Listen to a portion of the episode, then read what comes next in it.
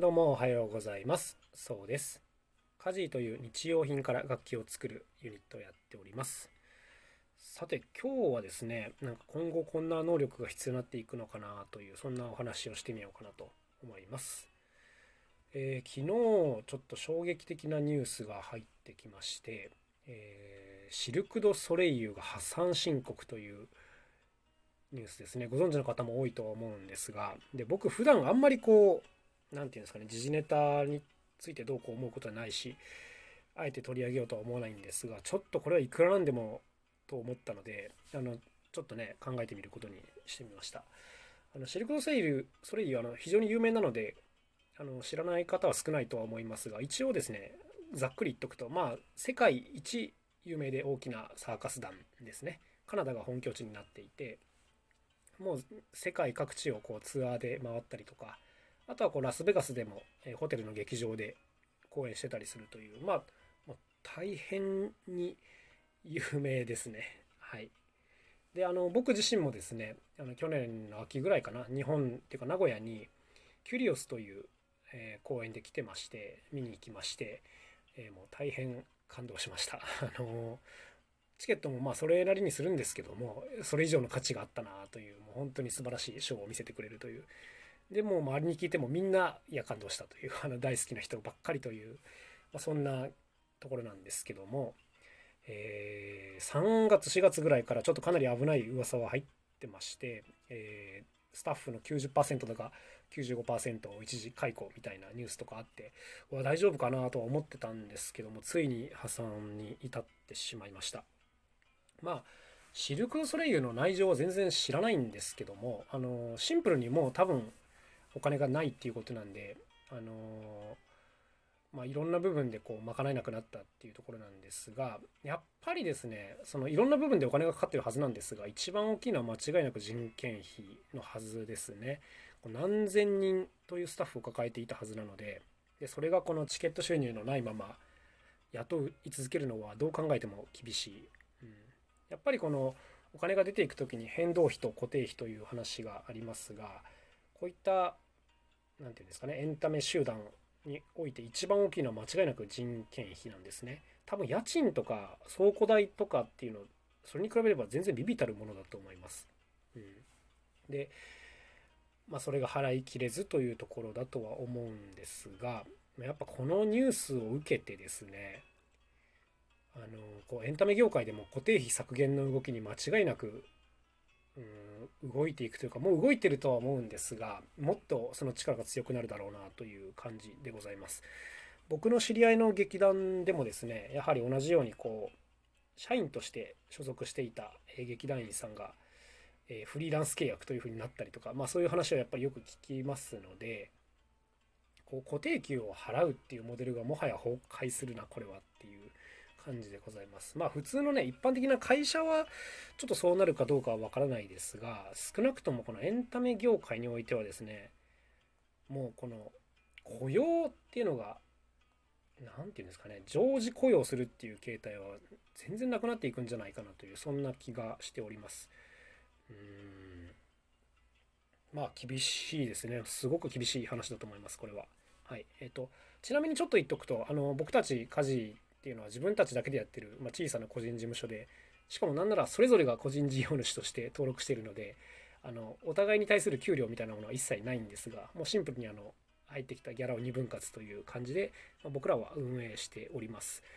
まああれですねもし家事として収入が途絶えたらアルバイトしながらっていう感じになるかなというまあそんなところでございます。わざわざ潰す必要ないからっていう感じですかね、うん、でもいつもね危機感をこう覚えながら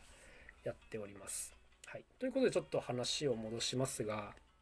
やっぱりこう固定費削減の流れは止まらないと思います。でそんな中でも先ほど言ったように人件費が一番大きいわけですからこの人件費が毎月出てくっていうのがやっぱりこうモデル的にもう限界を迎えてるということなんで、まあ、よく言われてることですが これからはあの個人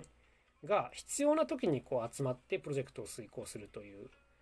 こういう形になっていくんだろうなと。まあ実際そういう活動っていうのはよくあるんですけども、もうこれからはこういう形がまあメインになっていくんだろうなどう考えても、このリスクの高さを鑑みるに、まあそういう風じゃないともはや今後やっていけないっていうことだとは思うんですけどはいでまあそういう風にあのその時々にまチームを作ってやっていくという時に、ま必要な能力っていう風になってくると思うんですが僕はですねまあいろいろ考えたんですがこれはバランスの良さだと思います。うん、僕らみたいな業界の人間ってよく何か一つのことに特化しなさいっていうふうに言われるしそれは間違ってないと思うんですね。こういろんなことがバランスよくできるんじゃなくてもう絶対誰にも負けないっていうものを持っといて、まあ、それを武器にこう風穴を開けていくっていうこういうことが必要だなとは思うんですけども、でもですねこれからやっていく上ではあのー、例えばですけどすごくいいものが作れるけどお金の話が全くできないみたいな人はおそらくね一人ではやっていけないはずなんですね。で今まではこう大きな団体に所属していればそういった苦手な部分は他の人がやってくれてで、まあ、自分は得意なことやっていればよかったかもしれないんですがこれからはちょっとそういうわけにはいかなくなるだろうなっていうのがちょっと僕の実感ですね。まあまあどうしても苦手な部分で例えば AI とかで大体可能な部分っていうのはやってもらえばいいとは思うんですが、うん、とはいえいろんなことをこうフリーランスでやっていく上ではいろんな視点を持ってなきゃいけないと僕は思ってるのでうんトータルバランスの高さが要求されるんだろうな多分という感じです。ちょうどですね前回そのあのプロミュージシャンの共通点みたいなお話をしてて、まあ、その中でこうバランスの良さということをお伝えしたんですけどもこれからはこれがもうプレイヤー一人一人みんなに求められるという、まあ、そんな時代になったんだろうなという感じです。でややこしいのはですねそもそもそういういいバランスを持っといてそもそも一人でも運営できるようにしながらかつチームで組んだ時はどこか特化した能力を出さなきゃいけないっていうここですねもう相反するような要素なんですがバランスの良さとさらにこうどこかに特化した能力という 非常に大変な2つのものを求められるなあというそんな感じでございます。これめっちゃ難しいなあと思いますね。うん必要なもののハードルが一気に上がったなっていうそんな感じです。でもそれができないと今後やっていけないっていう、まあ、そういう話かなというふうにも思っています。今日随分早口で喋っちゃってますね。やっぱりあのニュースがあまりにもこうちょっとショッキングでうんなんかこう空気が変わったなっていう、まあ、そんな風な気持ちで僕もちょっとやっぱ内心どこかで焦りを感じつつ喋っているという感じでございます。はい。でまあこうやってまさにその今までやったことが全く通用しなくなるっていう時代の転換点にいるなあという感じなので、うん、どんどんね新しい試みをして生き残る道を探さなきゃいけないというところです。あの今まではこう何かしら前例があってそれを参考に改良していくみたいな風で良かったかもしれませんが今は本当僕たちもそうですし周りを見ててもみんなそうですが手探り手探りで一個ずつアタックしてるという感じです、えー、成功前例が全然ないような状況でみんな頑張ってるというそんな状況ですね。えーと、エンタメが好きな人はですね、ぜひちょっと応援してあげてください、みんなを。そして僕たちも応援してください。あの、負けずに頑張っていいものを作り続けたいなというふうに思っております。はい。ということで、えーと、ホームページの方では発表しましたが、今度ですね、カジーと、そしてあすみさんというシンガーソングライターとの、えー、コラボライブを行うことに決まりました。えー、これはもちろん人数を絞った上での、えー、リアルライブと、えそれを Zoom で同時にオンラインで楽しめるという、まあ、二刀流のライブになっております。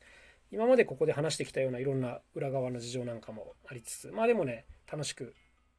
参加できるような形にしたいなと思っています。まあ、もしね、生で参加できる余地のある人はぜひ生で参加していただきたいんですが、もちろん、あの、ズームの方でもね、十分楽しめるように工夫しますんで、あの、よかったら、えー、イベントページ覗いてみてください。えー、こちらからリンクを貼っておきます。はい。えー、まあ、それに向けていろいろ準備もしつつ、えー、なんかテレビの収録とかもありつつ、やること実は盛りだくさんで毎日結構バタバタと過ごしております。うん、このラジオトークの収録もようやくちょっと慣れてきて、ワンテイクかツーテイクぐらいで収まるようになってきました。はい。また、あのー、気づいたことがあればこちらでシェアしていこうかなと思います。それでは素敵な一日を過ごしてください。また明日。さようなら。